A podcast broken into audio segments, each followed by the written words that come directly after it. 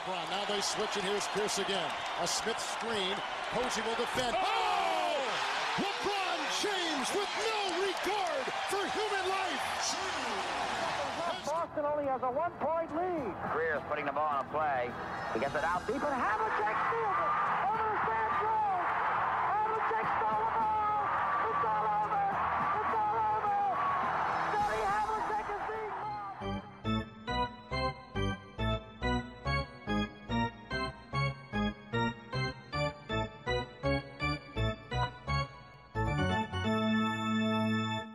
Olá, Quedas. Olá, tudo bem? Tudo bem, vou apanhar-te aqui completamente de surpresa. Estás pronto para ficar na Berlinda com todas as perguntas que eu tenho preparadas para ti? Vamos a isso. Pergunta número 1. Um. Será que os Miami Heat são tão favoritos neste este que esse favoritismo vai acabar por virar-se contra a equipa? Eu acho que não, e eu acho até eh, de uma forma estranha, acho que os, os Heat quase não gostam de estar em primeiro, porque acho que eles vivem, sentem-se melhor quando estão tipo, quando são considerados os underdogs, e esse é até a nível de mentalidade, isso ajuda, mas eu acho que são, isto é uma equipa de profissionais, eh, basicamente das, das maiores estrelas da equipa, eh, até o Bam, que é muito novo, é, é um jogador claramente, pronto, calmo e ponderado, não é? é um jogador que se deixa muito levar pelas emoções. É mais só a questão de se o Tyler Hero vai conseguir manter a forma nos playoffs ou não, mas de resto esta equipa está muito bem montada para, para dar luta a quem quer que seja. Mas eh, neste momento não achas que o primeiro lugar pode ser quase um fator extra de pressão? Não necessariamente pressão que eles sintam, mas até para ou seja, termina nesta primeira posição que eu acho que neste momento, obviamente ainda é possível, mas eu acho que nem Philadelphia nem Milwaukee lá chegam. Um, vamos entrar nos playoffs. Em, em, como tu disseste, esta equipa gosta mais de, de, de partir de trás. E assim sendo primeira, uh, obviamente é, é, impossível escapar neste momento que os Miami são a equipa mais sólida e estável uh, da Conferência Este e não vou dizer da NBA, da Conferência Este. Mas uh, isso também aumenta um pouco quase até a probabilidade de sermos todos surpreendidos com uma derrota. Se no ano em que Miami chega à final uh, tínhamos um pouco de Milwaukee nesse papel e, e depois são eliminados contra Miami, Agora, eu acho que cada vez, quando falamos que Miami ia ser, os Miami iam ser o principal tema deste episódio, eu olhei para isto, uh, na altura o que eu estava a pensar era, sim, de facto, nesta altura eu vejo Miami como favorito contra qualquer uma das outras equipas. Hoje dei por mim a pensar que, espera, mas uh, se calhar contra a Filadélfia, se o James Harden e o Embiid estiverem ali num, já bem entrosados, o Star Power poderá fazer a diferença. Depois rimo para mim, porque falar do James Harden em momentos decisivos a resolver com o Star Power é um bocado esquisito. Uh, depois Milwaukee, a mesma coisa, assim, um Giannis campeão, em que já provou que nos jogos decisivos, se for muitas vezes para a linha de lance livre, até consegue resolver. E depois até, uh, mesmo os, os, Brooklyn Nets, que, que se, com Kevin Durant, uh, Kyrie Irving, em jogos que realmente contam para alguma coisa e eventualmente o Ben Simmons já chegar, dei para mim a pensar que, espera, será que vou ver mesmo Miami uh, como favorito em qualquer uma destas séries? Eu, o que eu diria é, eu acho que não é descabido não considerar Miami Heat fa não favoritos contra eles. Eu não acho é que isso eu não acho é que seja essa incerteza quanto a quem é favorito não acho que tenha necessariamente um efeito na capacidade de jogo dos Miami, se me faço entender, que é eu acho que eles vão jogar da mesma forma sempre. Uh, acho que são uma equipa muito veterana, uh, de jogadores que já lá estiveram, que sabem aparecer nos grandes momentos, e acho que serem ou não os favoritos não afetará o jogo deles. O que não quer dizer que não possam perder contra qualquer uma das equipas que disseste. Podem perfeitamente perder. Isso é perfeitamente capaz de acontecer e até porque há certas equipas contra as quais eles têm mais dificuldades, né? tipo ainda recentemente Jimmy Butler teve um péssimo jogo contra os Bucks e os Bucks parecem ter um bocado uh, tendem a ter uh, há muitas vezes a receita uh, para parar os Heat ou seja, eu acho que eles podem perfeitamente encontrar os Bucks e perder contra os Bucks não acho necessariamente que essa pressão de serem os favoritos os afeta assim especialmente veria mais, por exemplo, uma equipa como os Sixers, com o Harden e o Embiid, que são jogadores muito mais nesse, nesse aspecto emocionais e muito mais uh, uh, tipo, passíveis de serem afetados pela emoção do momento. Vejo mais uns Sixers a baixarem a guarda porque acham que estão na mão de cima do que necessariamente os Heat. Ou seja, acho que os Heat uh, podem ou não ser os favoritos. Eu, se calhar, ainda continuo. Uh, se tivesse agora neste momento por dinheiro, a minha aposta continuaria a ser os Bucks. Mas isso não quer dizer que eu acho que o facto de os Heat estarem número 1 um lhes afeta animicamente. Acho que eles podem ser número 1 um e perder. Aliás, eles podem ser número 1, um, terem o azar de apanharem os Nets em oitavo e serem eliminados. Isso é perfeitamente possível e seria, obviamente, um mau resultado para os Heat mas não acho que isso acontecesse, mas não acho que eles fossem entrar em campo contra os Nets com uma atitude de isto está ganho, isto é tudo nosso. Percebes? É mais essa a questão. Eu vou, vou insistir, mas só para explicar melhor, porque eu acho que eu, o que eu estou a fazer é fazer com que, este, com que esta pergunta seja sobre mim. Uh, eu acho que os Miami são parecem tão mais sólidos e, e, com menos buracos na armadura que parece estar tão encaminhado para serem eles a serem do Oeste que fica a pensar, não, de certeza que há de haver acontecer alguma coisa que isto não vai ser assim tão simples. Portanto, tentando tornar aqui o, o meu triste cérebro na, e cruzá-lo com a realidade, se tivesses de, de apontar um caminho, qual é que verias que é o. Ou seja, se as coisas correrem mal para Miami, eh, onde é que vão começar a correr mal? É muito simples. Uh, os triplos não caem e o Jimmy Butler é bem defendido. Acho que se essas duas coisas acontecerem ao mesmo tempo, os Heat vão ter grandes problemas. Apesar da veterania do resto da equipa, porque o Jimmy Butler desbloqueia um bocado a equipa. Né? Os Miami Heat são, acima de tudo, uma grande defesa e um ataque bom. São uma grande defesa com um ataque bom. E esse bom ataque uh, tem duas grandes armas uh, a chuva de triplos que vem do modo como eles atacam o cesto e depois a bola e as equipas têm de respeitar um ataque ao cesto do Butler, do Lowry ou até do Bam. E como têm de respeitar esse ataque ao cesto alguém está sozinho para lançar um triplo. Pronto, essa é a grande estratégia deles. Se o ataque não, se uma de duas coisas não acontecer será um problema, que é os triplos não caírem ou os ataques ao cesto não resultarem. Portanto é perfeitamente possível eles uh, uh, pronto, eles serem eliminados por essa razão, por o ataque estagnar um pouco. Eu não acho que vai necessariamente acontecer o ataque estagnar totalmente. Acho que eles podem simplesmente, eles podem perfeitamente perder uma eliminatória em que jogam bem, em que fazem tudo o que fazem, fazem bem, e outra equipa simplesmente ser melhor. Uh, isso Achas é... que é a outra equipa ser melhor ou a outra equipa ter uma estrela maior? Ambos. É que este, este Miami Heat, eu gosto muito desta equipa, atenção, uh, não me interpretem mal com o que eu vou dizer agora, mas estes Miami Heat, de alguma forma, são um pouco o que os Atlanta Hawks eram, obviamente com esteroides, porque acho que qualquer um destes cinco jogadores com mais pontos, portanto, estou a falar de o Butler, o Hero, o Adebayo, o Lowry e o Duncan Robinson, acho que qualquer um deles me parece melhor jogador do que era na altura com o Jeff Teague, o Al Orford, o Kyle Korver e estou a falhar dois, mas essa equipa do, dos Atlanta Hawks. Um, obviamente são melhores individualmente, coletivamente também me parecem melhores, mas o que faltava àquela equipa de Atlanta e acabou por ser uh, aquilo que começaram por cair por aí, é que depois nos playoffs, quando são as estrelas a resolver, talvez aqui a estrela uh, seja um pouco menos brilhante. Independentemente Sim. de, uh, na Bubble, o Jimmy Butler mostrou que tem capacidade para estar entre os maiores. Sim, claro. Com o Jimmy Butler, o, o segredo é tentar mantê-lo uh, fora do ar, tentar obrigá-lo a lançar. E o Jimmy Butler, às vezes, tem jogos em que o lançamento entra, mas não é um bom, um bom lançador de exterior de todo. Uh, e eu acho que isso está a dizer a verdade, que é se olharmos para estes vamos dizer, os quatro maiores candidatos, uh, não é? Os que estão a dizer, os Heat, os Sixers, os Bucks e, apesar da posição dos standings, os Nets. Contra essas três equipas, os Heat têm provavelmente o melhor 5 titular de qualquer uma dessas quatro equipas, mas não têm a melhor estrela de qualquer uma dessas quatro equipas.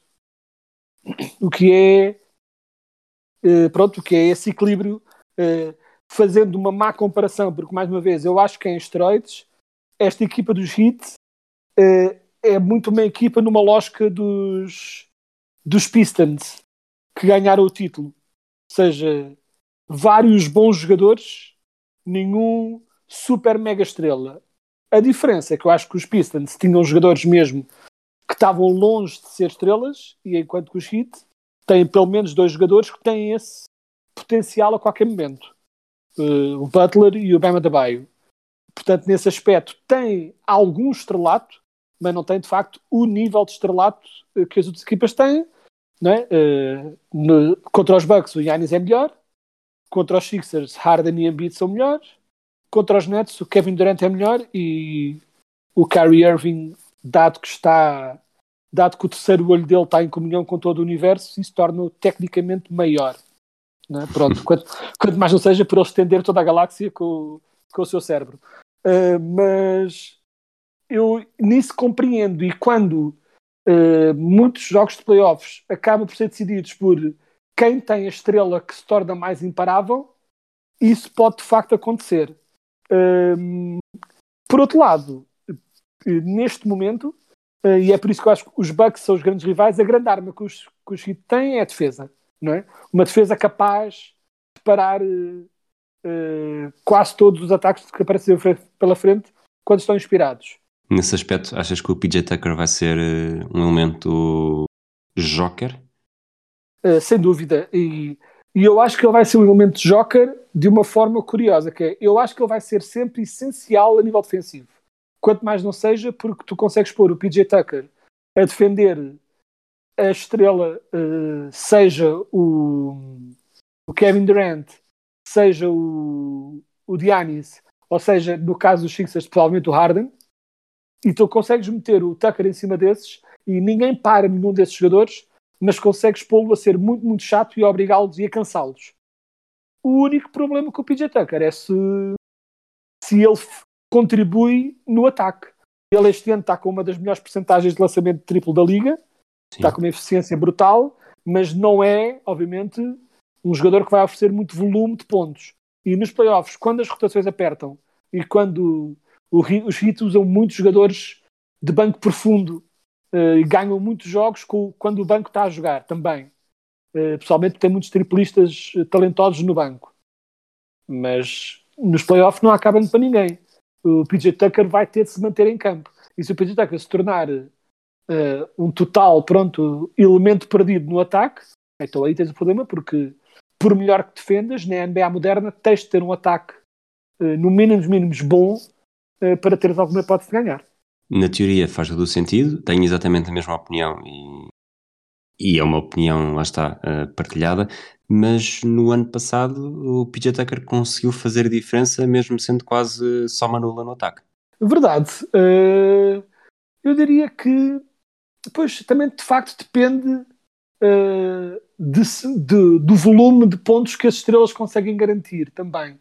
Uh, eu diria que diria de outro modo isto que é o PJ Tucker estar acima de tudo pronto para oferecer alguma alternativa se quando os adversários tentarem eliminar Butler e Lowry do jogo, não é? Porque Butler e Lowry são dois jogadores que, se se virem double team e se forem defendidos muito em cima, não têm qualquer hesitação em passar para o jogador vazio. Às vezes esse vai ser o PJ Tucker. E se ele acertar esses lançamentos, torna-se um jogador ainda mais essencial. A nível defensivo, vai ser sempre essencial, embora os Heat tenham essa né, o que eles chamam hit culture. Eu acho que eles, eles têm muito bons executantes defensivos individualmente, mas acima de tudo defendem muito bem como equipa. Hum, de tal modo que conseguem, geralmente, o quinto jogador do, do, do cinco titular tende a ser um jogador fraco defensivamente, seja ele o Tyler Hero, hum, né, seja ele o, o PJ Tucker, seja ele quem for. Esse, esse quinto jogador, para além dos quatro que defensivamente vão lá estar sempre, Uh, muitas vezes vai ser o Hero ou o Robinson e ambos são jogadores defensivamente fracos. Mas como a equipa, como equipa defende muito bem, isso deixa de ser um problema. Ou seja, com os Heat é mais uma questão do coletivo. De que modo é que o coletivo ofensivo consegue fazer esquecer a falta de contribuição do Tucker nesse sentido e de comando que o coletivo defensivo consegue fazer esquecer o tal quinto jogador que eles têm em campo, acima de tudo por razões, razões de marcar pontos, e até que ponto é que esses jogadores não vão ser eh, atacados nos playoffs quando as equipas se tornam muito mais uh, né, tipo, sem misericórdia não é? nos playoffs. Né? Durante a época regular, as equipas tentam jogar um jogo normal, chamemos assim, e testar a sua estratégia normal. Mas nos playoffs, uh, se um jogador está a dar casas na defesa, as equipas vão atacar esse jogador até ele melhorar ou ser substituído. Portanto, né, tipo, numa, nos playoffs em que as equipas tornam muito mais cínicas e, e atacam mais uh, um grande, um só problema, um, ehm, aí pode ser pronto, uma, uma desvantagem. Mas, vou ser sincero, eu não acho que. Eu sinto sinceramente que não há grande hipótese de vencer os hits estrategicamente. Uh, ou seja, eu não acho que os hits vão ser ganhos porque a estratégia da outra equipa vai ser melhor. Acho que os hits podem ser uh, vencidos uh, se a outra equipa simplesmente executar melhor e as estrelas executarem melhor e os grandes lançamentos penderem mais para o outro lado do que para o lado deles. Falando do. puxando aqui agora sendo um bocado do, do Zit, os Brooklyn Nets neste momento estão com, na nona posição, apesar de estarem com exatamente o mesmo uh, percentagem de vitórias dos Hornets e dos Ox. Portanto, diria que é difícil fugirem ao, ao torneio de play-in. Portanto, vão ter uma primeira ronda ou contra os Miami Heat, ou contra os Sixers, ou contra os Bucks. Qual é que seria o pior cenário para estes Nets? Eu acho que contra os Bucks, sim, contra os Bucks está a pensar, não, mas eles não chegam a seis de certeza. Claro, contra os Bucks se os Bucks ficarem em segundo. Hum, eu acho que o pior cenário uh, contra estes Nets, em boa verdade, qualquer uma destas três equipas tem uh, pronto, um elemento na equipa no qual elas são muito frágeis. Estamos a falar de três equipas com um jogo interior fortíssimo. Uh, Heat, Sixers e Bucks. Todos têm um jogo interior fortíssimo. Né? Nos Heat com o Bam, nos Sixers com o Embiid, nos Bucks com o Yanis. E isso é a parte pior dos Nets, é a defesa do jogo interior. E como é que eles conseguem aguentar nesse sentido. Uh, o pior matchup neste momento, eu, eu acho, continuo a achar que seria o, os Bucks. Eu acho que contra os Heat, uh, os Nets têm a capacidade de, de repente, como têm executantes que marcam pontos, né? tipo jogadores como Durant e, se tudo correr bem, Kyrie Irving, são jogadores que, se estiverem a jogar bem, marcam pontos independentemente da qualidade da, da defesa adversária. E acho que se os Heat não conseguirem parar as maiores armas adversárias, isso pode ser um problema. Portanto, eu acho que o pior, o pior resultado para os Bucks uh, seria apanhar, uh, para, os Heat, para os Nets, seria apanhar os Bucks pela frente. Quem é que acho... do Duran nesta equipa dos Bucks? Sem PJ Tucker? Nos Bucks uh, terá de ser um, terá de ser um misto de Middleton e Yanis à vez, diria eu. Acho que é a única opção que eles têm é uma rotação de Middleton e Yanis e, e pronto, esperar pelo melhor. Ou então eles também podem ir para uma estratégia diferente que é um bocado como pôr alguém aceitável em cima dele. Uh, não é? Tipo, estou aqui a tentar pensar o que é que eles poderiam pôr em cima dele. Até, por exemplo, até mesmo assumir um, um Bobby Portis ou algo assim do género em cima dele, mas numa lógica de deixa o Durant marcar os pontos que quiser, vamos parar todos os outros. Também é uma estratégia. Numa lógica de não há ninguém. É impossível parar o Durant quando ele está a aquecer, portanto, mais vale parar tudo o resto e deixar o Durant marcar 50 pontos por jogo e eles perdem assim à mesma. Um, mas diria que, falando do o adversário, uh, e aqui é um bocadinho de. Uh, pronto, uma interessante confluência de o que é melhor para os Nets e o que é melhor para o mundo e para a paz hum. mundial era eles apanharem os Sixers pela frente. Acho que os Sixers são a equipa mais vulnerável uh, mais uma vez, deixando-se levar pelas emoções, perderem contra uns Nets que ainda assim têm nas suas têm estrelas mais habituadas aos grandes momentos e acho que um confronto, uns playoffs de Nets Sixers seria absolutamente incrível por todas as razões e mais algumas. Também, também assino por baixo. E estavas a falar do deixar o Duran marcar todos os pontos que, que consegue, porque não há, não há de haver grande jogador que o par. Estamos a gravar eh, poucas horas, poucas horas, vá, já quase um dia depois dos Nets terem perdido eh, em Boston contra os Celtics, num jogo que o, o Jason Tatum faz uh, eh, 54 pontos, uh, quatro dias depois de ter festejado o 24 aniversário, e o, isto aqui é mais uma ajuda que eu te vou pedir, porque para mim, lá está, como vejo o Tatum jogar desde muito cedo, mesmo ainda antes de chegar aos Celtics, e, e acabo, continuo a vê-lo como aquele rookie que, que entrou bastante bem, mas que ainda não é necessariamente uma estrela. Tanto não vejo nele, não, não tenho a crença nele que provavelmente os adeptos dos Nets têm. Quando, quando sabem que a coisa está a correr mal, ok, o Kevin Durant vai resolver isto. Dos Lakers com o LeBron James. Portanto, a pergunta que eu te faço é, neste momento, em que ponto da pirâmide é que está o Jason Tatum? Uh, comparado com a liga toda, comparado com os jogadores jovens. Com a liga toda. Para... Com a liga toda. Eu diria que o Tatum está uh, com potencialidade para crescer mais, porque ele é um jogador eh, incrível e, acima de tudo, a capacidade de ele defender muito bem e marcar 50 pontos ao mesmo tempo. Isso é uma característica que, que é muito boa, não é? que não se vê em, em muitos jogadores. Mas eu diria que o Tatum está uh, claramente abaixo das mega estrelas da liga Sim. E acho que está ainda assim, mas uh, sujeito a revisão, um pouco abaixo daquelas. Eu estaria num terceiro patamar de estrelas, chamemos-lhe assim. Tens as mega estrelas, depois as, tens as, os jogadores que são bastante estrelas, mas que ainda têm de provar um pouco mais. Para dar um exemplo, uh, eu acho que o Tatum está abaixo do Doncic. E acho que o Doncic está um pouco abaixo daqueles dos maiores de todos.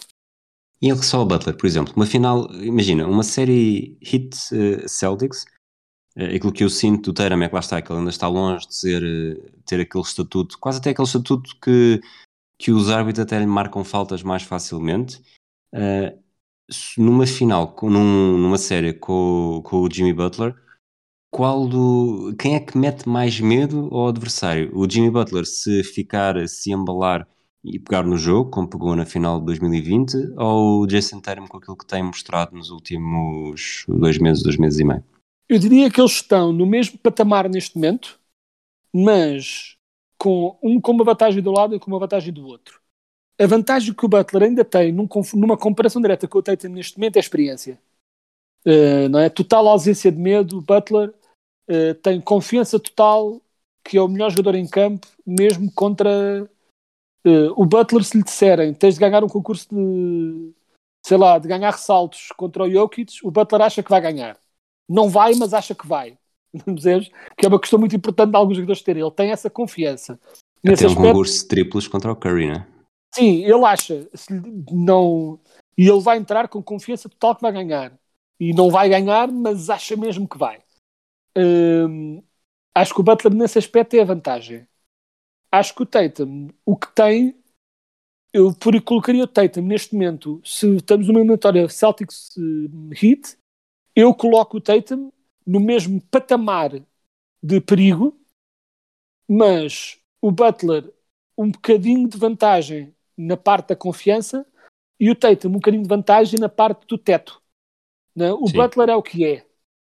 O Butler já sabemos com o contar, já sabemos que vai ser perigoso, que vai ser uh, muito chato de parar nos grandes momentos, já sabemos que não sabe lançar. Não é? Pronto, temos essas, é, essas variantes. Com o Tatum está muito por explorar ainda. Uh, e está muito por saber também que é o que precisamos de ver agora do Tatum é com os, quando o jogo apertar, porque neste momento os Boston estão a jogar até mesmo no ataque de uma forma muito mais fluida, uh, bola muito mais partilhada, estão a jogar melhor basquete, basquete mais bonito de se ver. A grande coisa que é preciso ter ainda em mente é o que é que vai acontecer quando o jogo apertar. E será que o Tatum vai começar a reverter outra vez para os ensinamentos que o Kobe lhe deixou Hum. e começar a tentar fazer mid-range atrás de mid-range atrás de mid-range para tentar provar que é uma estrela porque na cabeça de muitos as estrelas são as que lançam de mid-range. Eh, triplos e afundanços é para analytics, as estrelas são os que marcam no mid-range. E esse mid-range, esse jogo mid-range é essencial nos playoffs, porque nos playoffs o triplo e o garrafão são defendidos de forma intensa, portanto quem consegue lançar mid-range eh, tem uma vantagem, mas se ele começar a cair só nisso, pode-se ir abaixo. Portanto, é, este vai ser um ano interessante para ver se o Tatum já aprendeu a lição ou se ainda tem de, vol- ou se ainda tem de continuar a aprender essa lição. Achas que esta pode ser uma época então de hum, quase aquela época que o LeBron teve em 2007, que falámos no outro dia, em que quebra finalmente as amarras e se assume como uma verdadeira estrela? Eu acho que isso é possível. Acho, e acho que é um ano muito interessante para ver se isso acontece, porque eh, o LeBron ascendeu numa conferência oeste em que, eh, e essa tendência de manter-se durante anos, eh, a conferência oeste, principalmente pós-Jordan, Pistons e, esse- e essa geração, mas pós-Jordan, tornou-se uma conferência de equipas aguerridas, não é? Que lutam muito. Era os eh, Pacers e, e Pistons, eh, ou seja, era uma equipa de, em que a garra defensiva e a estratégia era o que ganhava jogos, defesa. Os Celtics são até certo ponto isso, mas estão a competir numa conferência este, este ano que tem muito mais estrelato. Eh, continuam a ser, as equipas de este continuam a predominar por serem equipas muito boas defensivamente em comparação com o Oeste. Seja, essa tendência não mudou totalmente. O Oeste continua a ser eh, não é, o tipo lado onde estão as equipas de espetáculo. O Oeste é onde, está, eh, onde estão as equipas eh, grinders, chamamos-lhe assim. Mas este ano há muito mais estrelato. Portanto, se o Tatum conseguir assumir-se este ano, não vai ser apenas um LeBron a preencher um vazio de estrelato. Vai ser o Tatum a assumir-se como estrela perante outras estrelas. Porque tu olhas para esta metade superior da, da Conferência Este e todas as equipas têm algumas estrelas. Eh, jogadores com essa capacidade. Portanto, vai ser curioso se o Tatum consegue fazer isso. Eu não acho que o Tatum, que fique bem claro, eu não acho que o teto dele seja o LeBron. Não, não o coloco nesse patamar. Acho que ele tem muito para crescer ainda, mas acho que esse patamar posso estar enganado, mas eh, Eu acho que não achas tu e não acha ninguém, na verdade, não é? Pronto, mas, falar de- eh, de ele é um jogador muito 3. jovem, mas por exemplo, para dar um exemplo, ah, ah, neste momento eu acho que a nível de produção em campo o Doncic ah, é um pouco melhor que o Tatum, não é a nível de produção real em campo, mas acho que a nível de teto, o teto do Doncic é disparatadamente mais alto. Não é? Tipo, acho que o potencial do Doncic é muito maior.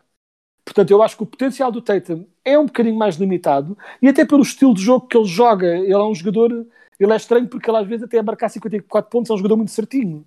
Não é um Sim. jogador muito eh, se calhar é a falta de flashiness que faz com que essas expectativas fiquem baixas. Eh, não é? Tipo, para dar um exemplo, o Tatum tem estado a ser um marcador de pontos bastante bom na liga desde que entrou e o Jamarant este ano teve uma época incrível a marcar de pontos e já todos acham o Jamarant melhor que o Tatum. Eu sou um deles. Eu também acho o Jamarant tem também acho que o Jamarant tem um teto maior que o Tatum. Mas às vezes sinto se não estou a ser injusto. Se não estou a julgá-lo só por ele ser um jogador certinho. Até que ponto é que o Tatum não sofrerá do complexo Tim Duncan, mais uma vez, não tanto ao nível do Tim Duncan, mas um bocado daquela cena do jogador que ninguém liga porque faz o seu trabalhinho de forma discreta e isso desaparece um bocadinho mais pela, pelas entrelinhas. Dito isso, eu acho que o teto dele, pronto, é um pouco mais. O teto dele não é MVP. O teto, acho que o teto dele pode ser campeão, não acho que seja MVP. Uh, olha, fazer de uma comparação que te é que te será querida, Paul Pierce. o teto dele é o Paul Pierce. É a minha opinião. Eu acho que ele é um jogador estilo Paul Pierce. O teto dele é ser um marcador de pontos regular e, e em certos momentos absolutamente imparável, um defensor super aguerrido, mas um jogador, e acho que o Tatum pode perfeitamente vir a ser campeão com os Celtics e a ser Finals MVP, mas MVP da Liga acho que isso é um salto extra que ele não tem. Eu não vejo nele ainda essa capacidade, mas estou perfeitamente disposto a, a ser provado errado. Eu tenho de ver mais jogos dos Grizzlies, claramente. Hum, Não estou não estou a criticar, mas eh, por aquilo que vi e mesmo pelo momento de carreira, acho que podemos estar a precipitar todos um bom bocado eh, ao achar que o Jamorant é mais. Acho que claramente mais espetacular. eh, na fase regular tem. Lá está. Voltamos à espetacularidade. Acho que ainda assim, eh, até pegando naquele naquela dicotomia que há pouco, há pouco falei do, do jogador, o interessante que é e o, o medo que coloca nos adversários, eh, eu continuo a achar que numa série de playoffs o Tatum é uma ameaça muito maior do que o Jamorant. Mas, eh, como disse no início, tenho de ver mais jogos porque não tenho uma grande amostra para estar a comentar. Falámos, tínhamos aqui outros temas pendentes, mas acho que até podemos eh, reservar para a próxima semana. Falaste de Paul Pierce, portanto é a transição perfeita para irmos, eh, episódio 108, para irmos para eh, os playoffs de 2008, para a final de 2008, eh, um regresso eh, que já não existia desde um reencontro que não existia desde os anos 80. Celtics e Lakers na final, Celtics no ano em que Kevin Garnett e Ray Allen tinham chegado, Lakers depois de Paul Gasol ter chegado a meio da época, ambas as equipas muito acusadas de manobras nos bastidores para garantirem essas trocas. Eh, as duas equipas que foram as melhores das respectivas conferências, os Celtics com 66 vitórias, os Lakers com 57. Era a final que a Liga desejava, eh, foi a final que a Liga teve e eu diria que, posso ser eh, suspeito aqui, mas apesar de tudo diria que não desiludiu.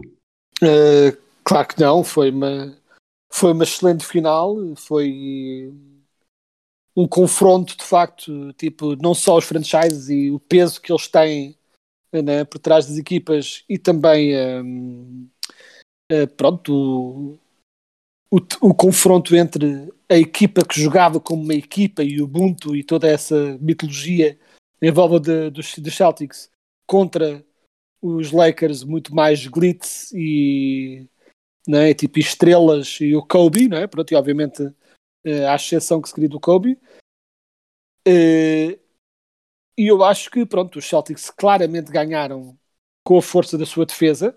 Obviamente o ataque foi muito bom, mas foi claramente uma pronto, uma uma equipa que se orgulhava de toda a equipa defender como, como um todo e apesar de terem obviamente muitas estrelas, não é? foi, foi o ano, pronto, como disseste, em que foram buscar várias estrelas para, para se juntar a Paul Pierce.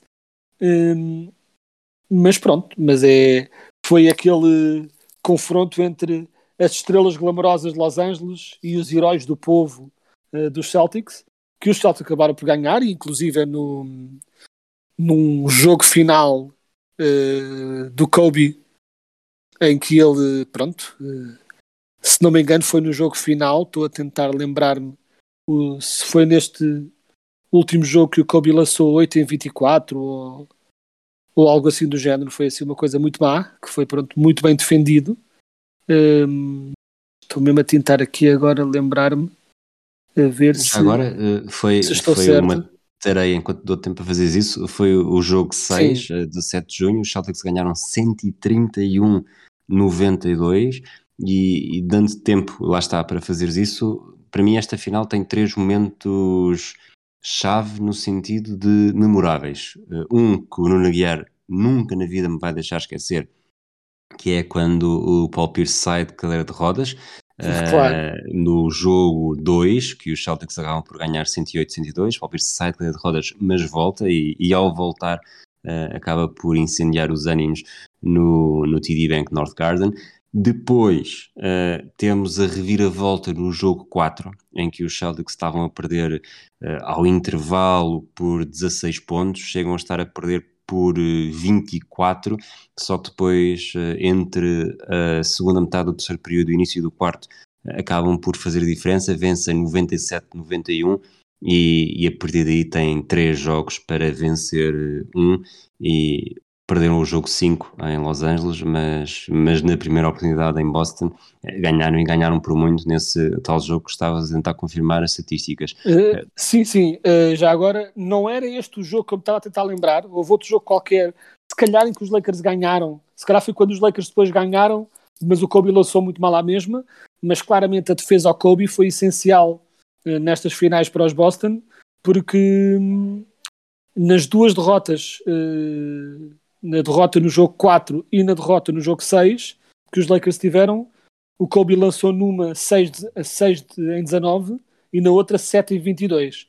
Portanto, claramente a, a, defesa apertada no Kobe foi uma das grandes armas dos Celtics uh, nesta final, mas não posso deixar passar uh, a memória do momento de Paul Pierce na cadeira de rodas para, para perguntar a ti, insider dos Celtics, né, que estavas lá no balneário com eles a, a acompanhar todos os meandros da equipa eh, como repórter, pronto, tipo credenciado a beber champanhe com o Kevin Garnett.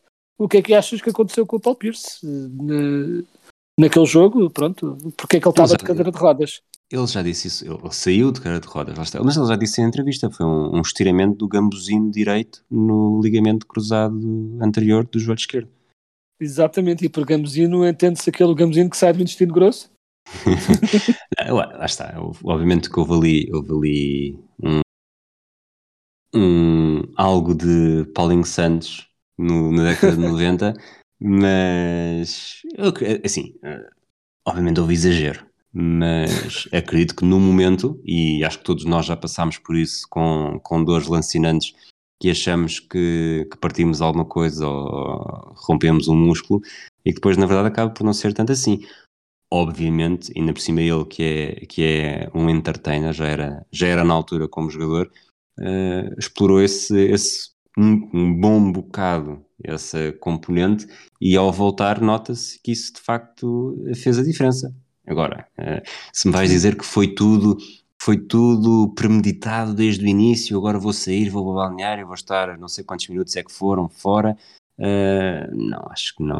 não eu estava a dizer que era do jogo 2, mas foi no, foi no jogo 1. Um. Uh, é, portanto... Eu não acho que tenha sido premeditado, mas eu acho que ele no momento decidiu: vou ter um momento Willis Reed, né? tipo em que regresso e toda a gente me aplaude e vai ser assim a loucura.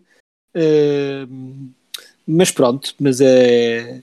Pronto, é sempre. É, é sempre uma coisa pronto, curiosa, tipo, eu estas, pronto, esta equipa dos Celtics uh, não tenho vergonha de o dizer, era uma equipa que, pronto, que eu não não gostava nada de jogar contra eles na altura, tipo, e havia, e vou ser sincero, uh, curiosamente, o jogador mais mal amado uh, desta, desta equipa dos Celtics era o único que eu remotamente tolerava a nível de personalidade dos Celtics aqui, e cada um gosta do que gosta, é como é, mas conseguiram reunir três personalidades que eu não, pura e simplesmente não ia à bola, como maneira de estar na vida. Não era como jogadores, eram ótimos jogadores todos. Mas uh, entre Rajon Rondo, que já falámos, o Paul Pierce, que era ah, tão irritante, e até mesmo o Kevin Garnett, que as pessoas adoram uh, aquela atitude e a garra dele, mas eu confesso que de cada vez que ele se punha uh, fazer de bully a bases uh, só porque sim, como daquela vez em que se pôs a bater o chão à frente do Calderon. Pronto, havia malta, eu sei que pronto, e os fãs provavelmente adoravam isso, era a garra. Eu achava aquilo tudo muito fake tough guy para mim. E eu confesso que este coleção de jogadores, eu não tenho nada contra os Celtics. Eu, por exemplo, eu historicamente adoro os Celtics do Larry Bird uh, e toda essa geração, adoro. Mas esta, este, esta iteração dos Celtics tinha ali uma série de personalidades com quem eu pura e simplesmente não ia à bola. Mas jogavam incrivelmente bem e mereceram por completo este título. E olhando para esta equipa, há 14 anos o estilo de jogo era radicalmente diferente claro, do que é claro. a NBA hoje em dia.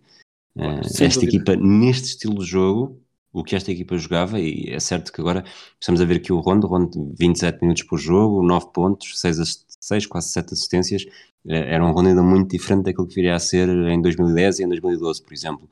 Mas, uhum. mas era uma equipa muito difícil de bater numa série porque entre Paul Pierce, Garnett e Ray Allen mais eh, James Posey e, e Tony Allen a defender, uh, eram, tinham jogadores para, com soluções para todos os momentos, numa altura em que a ameaça exterior não era tão forte como agora. Portanto, aí Sim, claro. eles tinham, tinham Sim, seria, uma equipa muito boa. Seria interessante ver como é que, claro que as equipas adaptam-se, como é óbvio. Uh, sempre que alguém vem com aquela conversa de ah, ganhava os Bulls de dos, de, dos, do ano de 72 vitórias aos Warriors 73. E alguém diz, ah, ganhava aos Warriors porque eles começavam a chover triplos de todo lado e os outros não sabiam o que fazer. Pois, mas não podemos assumir que os Warriors conseguiriam apanhar os Bulls de surpresa e os, uns não os outros. Ou seja, não é tipo, as equipas teriam tempo para se adaptar a estilos de jogo. Mas acho que este estilo de jogo dos Celtics iria de facto sofrer um bocadinho numa NBA mais rápida e com mais triplos. Mas eram todos tão bons defensivamente que na minha opinião, rapidamente se adaptariam uh, ao novo estilo de jogo e até acho que até o estilo de jogo com que ele jogava, apesar de ser claramente mais vocacionado para menos pontos, eu acho que as coisas simplesmente iam ser uh, recal recalibradas, não é? Tipo, Ray Allen já lançava muito triplo, mas ia lançar muito mais ainda. E com mais final, volume. 52% de 3. Sim, e ia fazer, se calhar não 52, mas ia fazer uh, se calhar 46 e com o dobro do volume. Né? Ray Allen provavelmente uh, no, na NBA moderna, por osmose, o Ray Allen se calhar tornava-se o melhor marcador da equipa uh, só por uma questão de estilo de jogo. Mas mesmo o Paul Pierce iria lançar muito mais triplo. na verdade, isso só, por exemplo, um jogador como o Kevin Garnett só não se tornou um triplista porque jogou numa geração em que isso não era suposto. Porque o Garnett tinha um excelente lançamento e ele marcava imensos long twos na NBA moderna, rapidamente diria ao Kevin Garnett, dá um passo para trás e lança daí. Exato. simplesmente não, não conseguia, porque Kevin Garnett, apesar de né, tipo, pessoas tendem-se mais a lembrar da, da garra e das bulhas e, do, e da porrada, mas, ele, mas principalmente no ataque ele era maioritariamente um jogador de finesse. Né? Tipo, uh, o quanto ele era agressivo na defesa, ele era relativamente não agressivo no ataque. Às vezes até era um bocadinho criticado por isso. Um, até era um bocadinho criticado por ser um jogador demasiado uh, soft no ataque. Ele tendia a fazer muitos long twos em vez de atacar o sexto. Era um jogador curioso nesse sentido. Acho que ele hoje em dia, o estilo de jogo dele seria muito mais bem aceito, desde que ele desse um passinho para trás e pronto. Uns meses depois, tivemos uns meses depois, um mês depois, aliás, nove dias depois, tivemos uh, o draft de 2008 falava-se, não tenho, não tenho um post teu num blog qualquer perdido na blogosfera uh, a falar sobre esta indecisão, mas uh, Derrick Rose era o maior candidato número um, mas havia gente que disse, ah, mas também pode ser o, o Michael Beasley.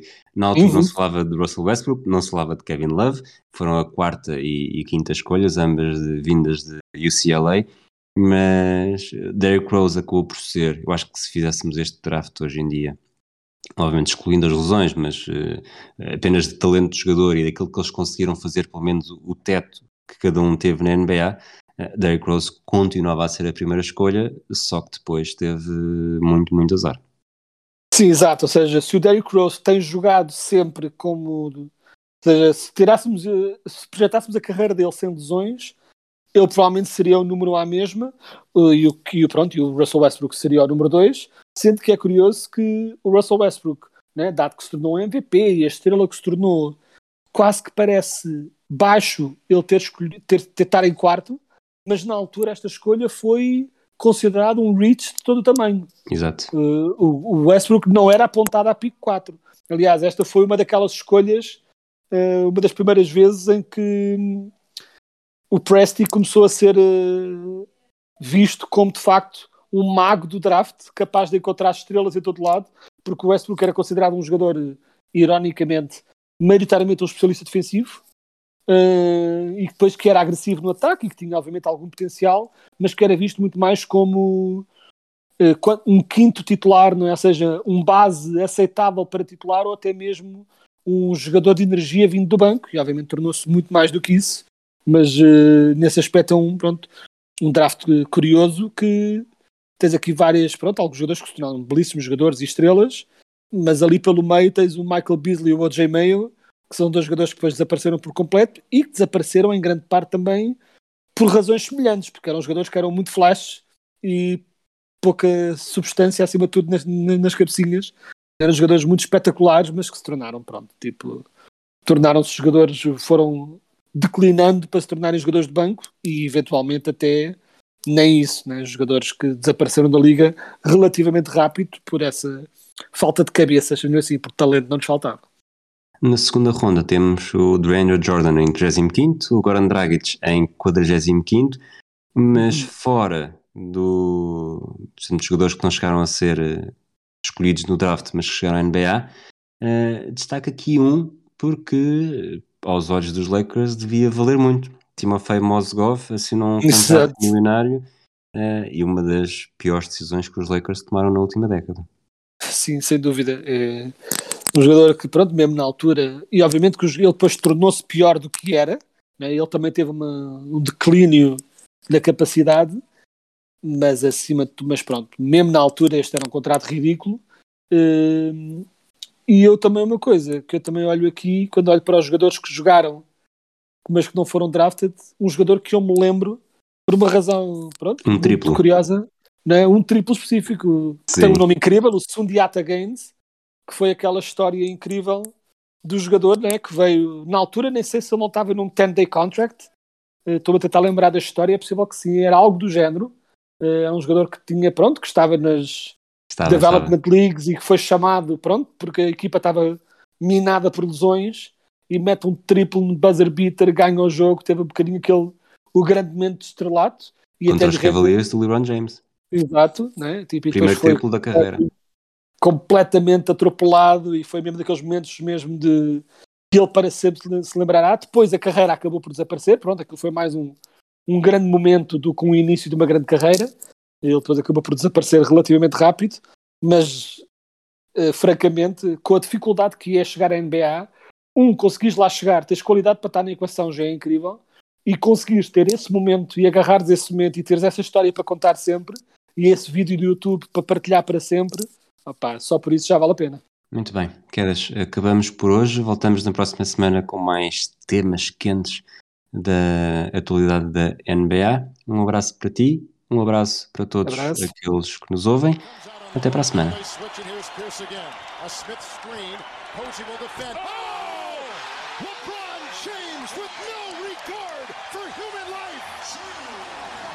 Boston only has a one-point lead. Greer's putting the ball on a play. He gets it out deep, and Havlicek steals